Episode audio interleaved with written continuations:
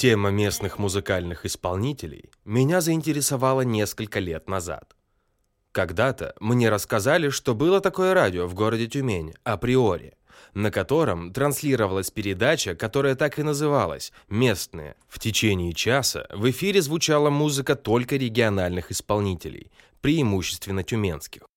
Принцип отбора исполнителей был прост. Они должны быть представителями провинции, а не столицы – в итоге песни начали присылать из разных регионов, и за полгода работы этой программы в нее прислали песен примерно на 300 часов непрерывного звучания. Вопрос. Слышал ли я когда-нибудь до этого о местных сибирских исполнителях в СМИ или еще в каких-то каналах трансляций? Ответ нет. Тогда я и начал понемногу изучать, искать и слушать. Начнем мы с экскурса в историю, ведь, как всегда, все начинается с нее – а точнее с середины 80-х годов 20-го столетия. А там кризис системы, перестройка, запах свободы, за которую, кажется, вот только немного поборись и настанет. Именно в это время в Сибирь с запозданием приходит панк-рок. Уверен, у многих в памяти сразу же всплывает имя Егора Летова. Кто-то помнит, кто-то слышал, кто-то слушал, кто-то просто видел, как он летает снаружи всех измерений. И это неспроста, ведь именно он был ключевой фигурой панк-движения и лидером группы «Гражданская оборона». Шатаясь по подвалам общежитий и институтским лабораториям Омска, Летов и Константин Рябинов, известный как Кузя Оу, После многочисленных экспериментальных записей произвели на свет проект «Гроб», он же «Гражданская оборона». Вообще, сначала задумывали играть авангардную музыку, но начали за здравие, а закончили великой и ужасной панкухой. Едкой, дерзкой и антисоветской. Решили записывать и выпускать магнитофонные альбомы.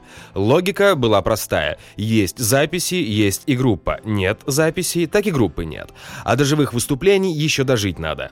И доживать пришлось долго и трудно. Вещая в прямом смысле из андерграунда, они все-таки сумели проникнуть в головы к слушателю и найти в них отклик. Естественно, гроб с его эпатажными текстами посчитали просто социально опасным явлением. С обороной начинают бороться правоохранительные органы. Кузю забирают в армию, несмотря на его негодность, а Летова отправляют в психушку, где лечат в течение нескольких месяцев. В результате чего он временно слепнет и повреждается рассудком. Однако выходит, пишет песни, но записать их негде. 86 год. Антироковая компания. Опальное летовское движение под запретом. Записывающая аппаратура доблестно изъята. А прозвучать вживую оборона смогла только к апрелю 87-го на первом новосибирском рок-фестивале. И то чудо, их в последний момент записали в списке на место звуков МУ и аукциона, которым запретили приезжать. Это был дебют Летова на большой сцене и, конечно, он произвел фурор. Вязкий грязный саунд и антисоветчина произвели волну остолбенения, поразившую местный бомонд. Прогремело знатно, и, понимая это, Летов начал как никто быстро с присущей ему бешеной энергичностью писать, писать, писать. Не песни, а сразу целые альбомы. Так, за май-июнь 87-го их вышло целых пять. «Мышеловка», «Красный альбом», «Хорошо», «Тоталитаризм» и «Некрофилия». Зачастую, заканчивая очередной альбом, он захлопывал крышку магнитофона, наваливал волюме и бешено прыгал по всей комнате. Это было для него самой высшей оценкой его творчества.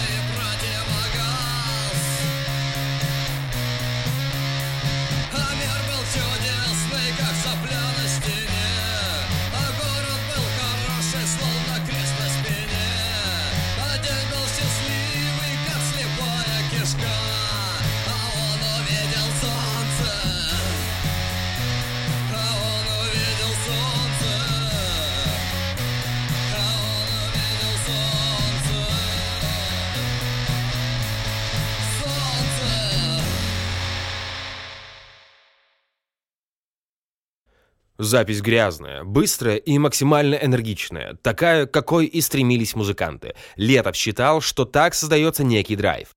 Даже несмотря на умышленную нелепость и наивность гитарных проигрышей. Борис Гребенщиков как-то рассказал, «Я долго пытался понять, как они этого добиваются. Между аккордами на моей гитаре и аккордами, скажем, у Rolling Stones или Beatles не было ничего общего. Ведь когда втыкаешь советскую электрогитару в советский усилитель, что происходит? Дзынь и все. А у них там настоящее вау-вау звучит». Но грязный звук был отнюдь не просто техническим отставанием от Запада. Для сибирского панка он был частью идеологии, художественным приемом, который отражал в своей сути грязь окружающей действительности. Однако, не одним Летовым богата наша история. Еще одна замечательная фигура той эпохи – обычная девушка с обычной гитарой. Ее имя звучит рядом с именем Летова – Яна Станиславовна Дягилева или попросту Янка. Да, ее помещают в тот же жанр, хотя по звучанию она от него далека – предпочитала петь под одну лишь акустическую гитару. При этом группа-то имелась, но называлась она «Великие Октябри» и состояла из музыкантов инструкций по выживанию и все того же Летова на басу, а позднее и на гитаре. Янка тоже была плодовита на творчество и успела выпустить 9 прижизненных альбомов. До того, как ушла из жизни при неизвестных обстоятельствах в 91 году. Так почему все-таки тот же жанр? Ведь по звучанию она больше напоминала какие-то народные напевы. Думаю, потому что та же грязь, но выраженная уже больше в тексте, а не в музыке неприятие навязанной свободы и горечь метафор.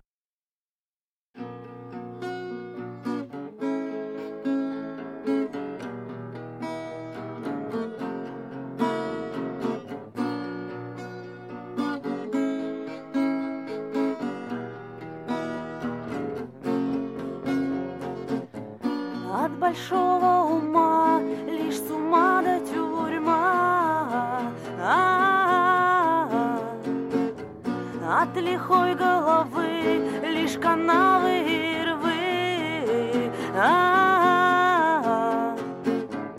От красивой души только струпья и вши. От вселенской любви только морды в крови. А, а,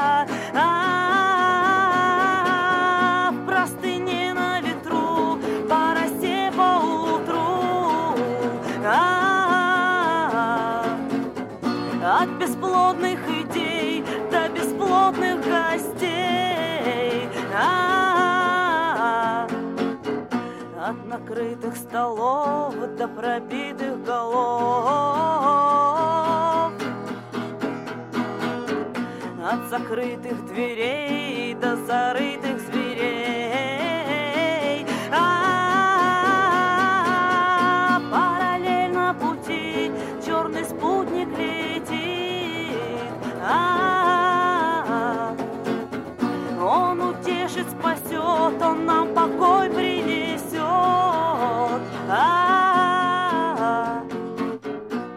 шершавым крылом ночь за круглым столом.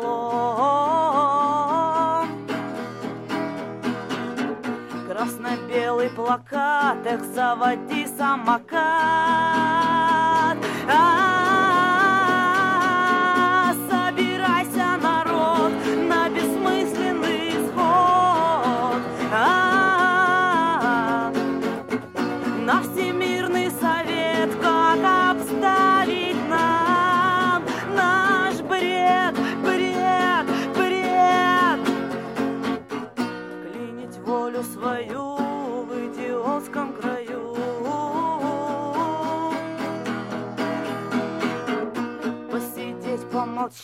да по столу постучать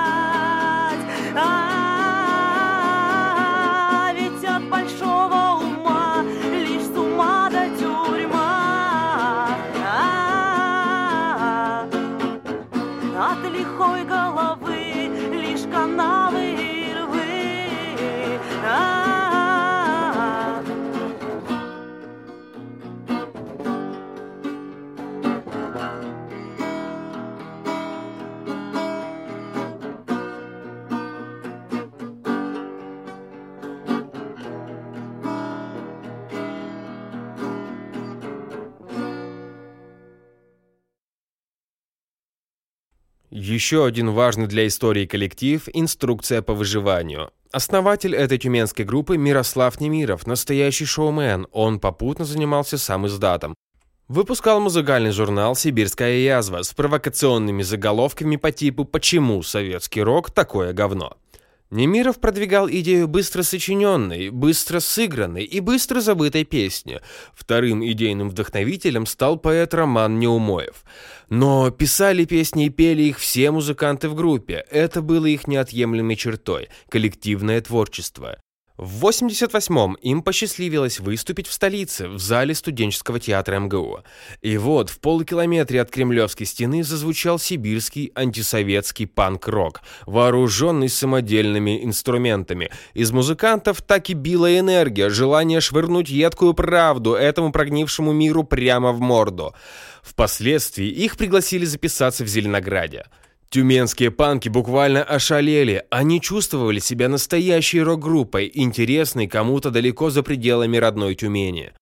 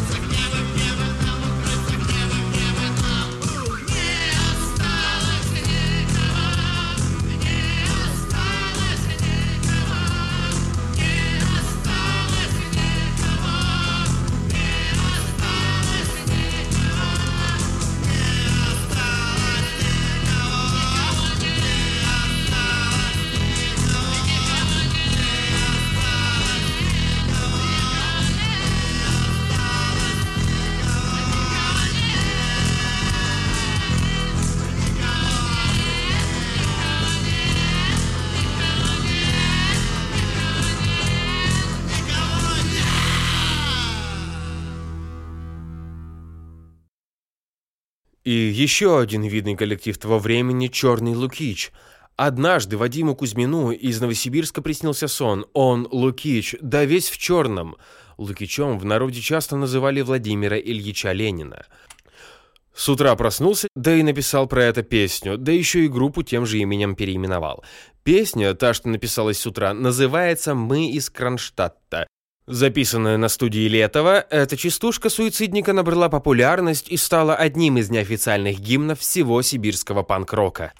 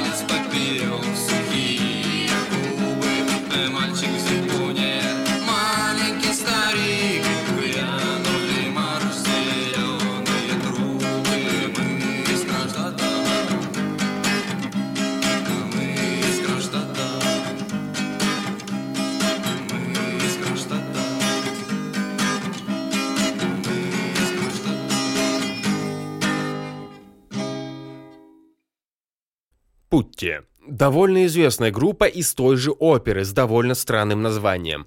Путти вообще маленькие мальчики, ангелочки в искусстве Ренессанса, барокко и рококо. Так вот, чем же мы не мальчики с крылышками, говорит вокалист Александр Чиркин.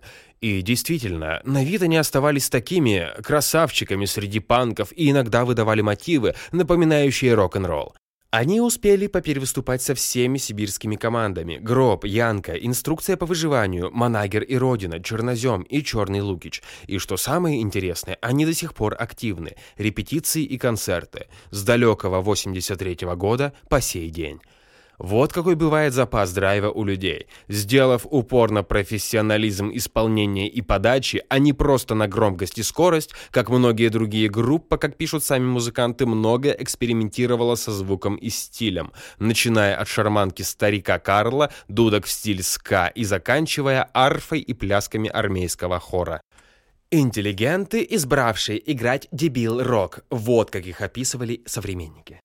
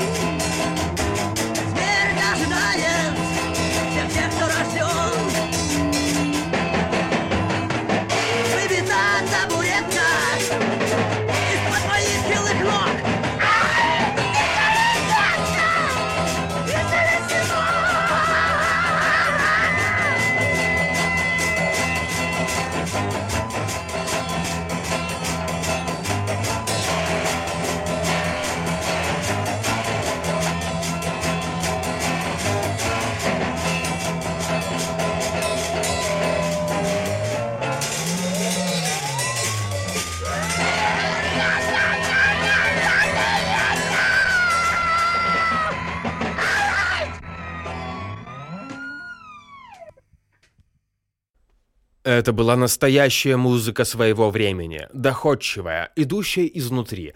Авторы честно верили в свои идеи, и песни стали известнее их самих. Как-то раз дома я взял в руки гитару и начал напевать песню гроба «Все идет по плану». Мой отец, проходя, услышал и сказал «Вот эту мы играли в армии». Я тогда спросил его «А ты знаешь, чья она?» Немного призадумавшись, он лишь покачал головой.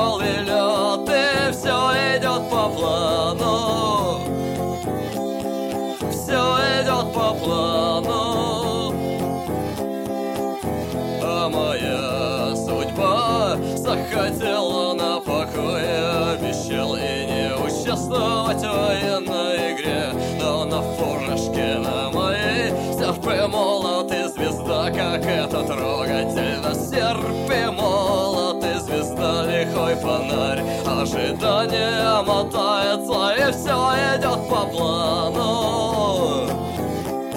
Все идет по плану. А моей женой накормили толпу Мировым кулаком растоптали ей грудь Все народной свободой растерзали ей плоть Так закопайте же ее во Христе. Ведь все идет по плану. Все идет по плану. Один лишь дедушка Хороший был вождь, а все другие остальные. Такое дерьмо, а все другие враги. И такие мудаки над родною Над отчизной бесноватый снег шел. Я купил журнал Корея Там тоже хорошо Там товарищ Кемерсен Там тоже что у нас. Я уверен, что у них то же самое и все идет по плану идет по плану. А при коммунизме все будет заебись. А наступит скоро, надо только ждать. Там все будет бесплатно, там все будет в кайф. Там, наверное, вообще не надо будет умирать. Я проснулся среди ночи и понял, что все идет по плану Все идет по плану а все идет по плану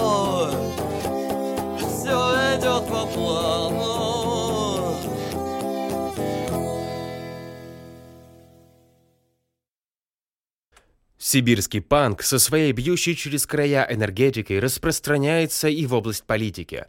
Практически все группы были связаны с активными политическими движениями.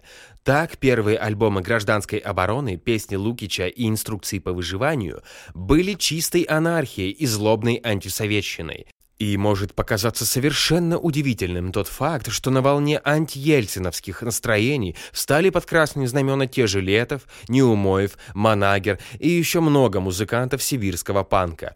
Национал-коммунизм обуял их умы, и впоследствии они возглавили музыкальное движение «Русский прорыв». А в национал-коммунистической газете «Лимонка» можно было увидеть их имена в графе «Авторы номера». Конечно, изменение взглядов отражалось и на творчестве. Такой скачок обусловлен, скорее всего, бунтарской природой панк-культуры. Протест. Протест против всего на свете, в том числе против существующего политического строя, вне зависимости от того, какой он, этот строй. Замечу, что позже музыканты вовсе завязали с политикой, а кто-то даже ушел глубоко в религию. Занимательно. Еще одна занимательная вещь. Творчество сибирского панк-рока часто перепевается зарубежными группами и исполнителями, и известными, и неизвестными. Так, например, 4 июля 2013 года на открытии Манчестерского международного фестиваля в Нью-Йорке культовая британская группа Massive Attack и вокалистка шотландской группы Cocteau Twins Элизабет Фрейзер на русском языке исполнили песни Летова и Янки. Это было сильно. Во время исполнения группы Massive Attack на экране за сценой неожиданно появилась надпись «Егор's Letov Band was called Гроб». Группа Егора Летова называлась Гроб. И музыканты исполнили на русском языке песню «Все идет по плану». Зал встретил выступление артистов восторженными аплодисментами. Сибирский андерграунд стал интересен за рубежом в рамках проекта по борьбе с цензурой.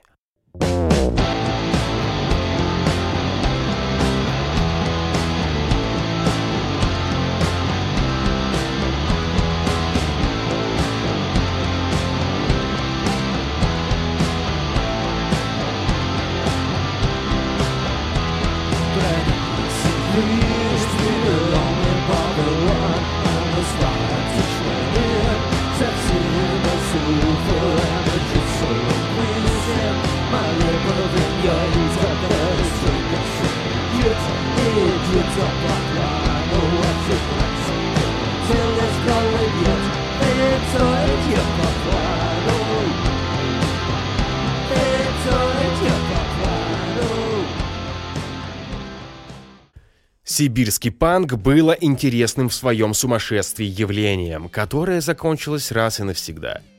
Кто-то говорит, что в 91 году со смертью Дягилевой, а кто-то говорит, что он вовсе существовал в Советском Союзе лишь 20 минут во время выступления Летова в Новосибирске. Как бы там ни было, сегодня все это осталось лишь на страницах малоизвестной истории. Я рассказал лишь о некоторых из них – а сегодня историю пишут новые имена Сибири, новые жанры и новое звучание. О них мы поговорим в следующем выпуске.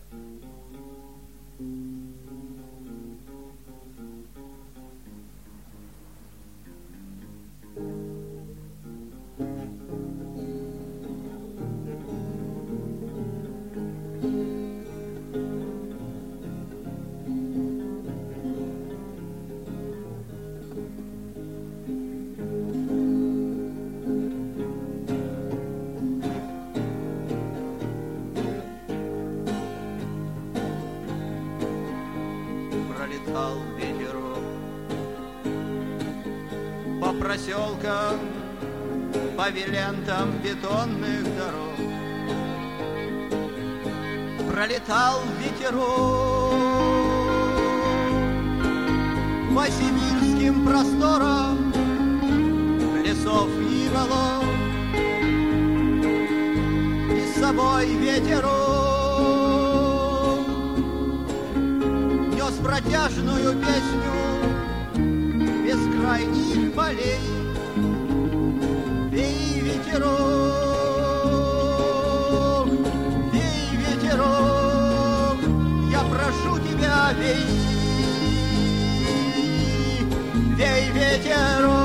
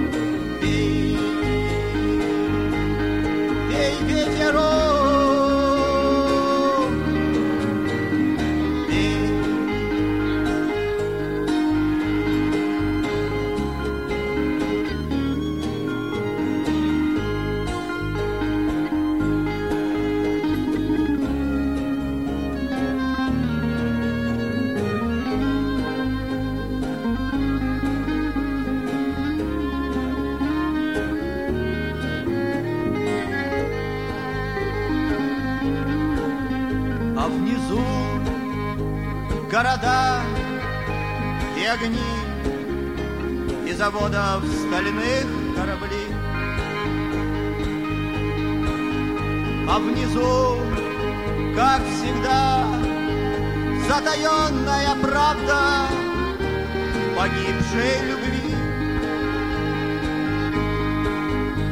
Но помимо людей и рассудку земному порой вопреки ветерок, вей, вей ветерок, прогони все дождливые тучи тоски, вей ветерок. полей. Эй, ветерок!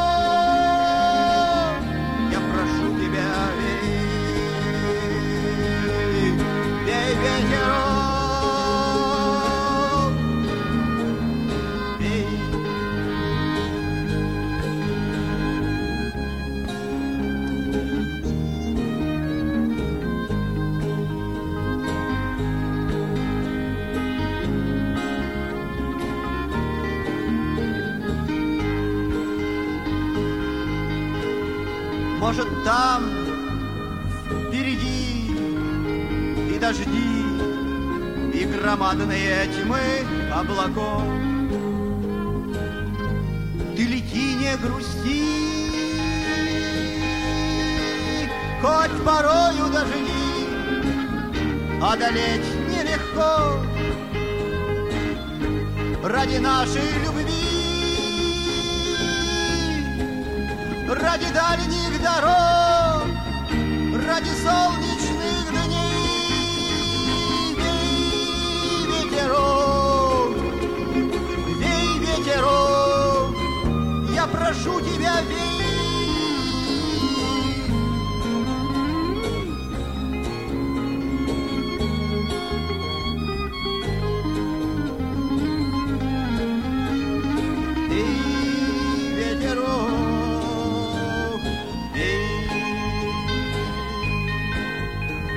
ради нашей любви, ради дальних дорог, ради солнечных дней. Вей, ветерок, я прошу тебя, вей, ради нашей любви, ради дальних дорог, ради солнечных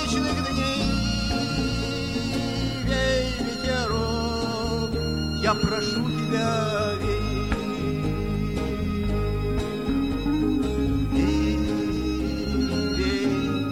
Вей,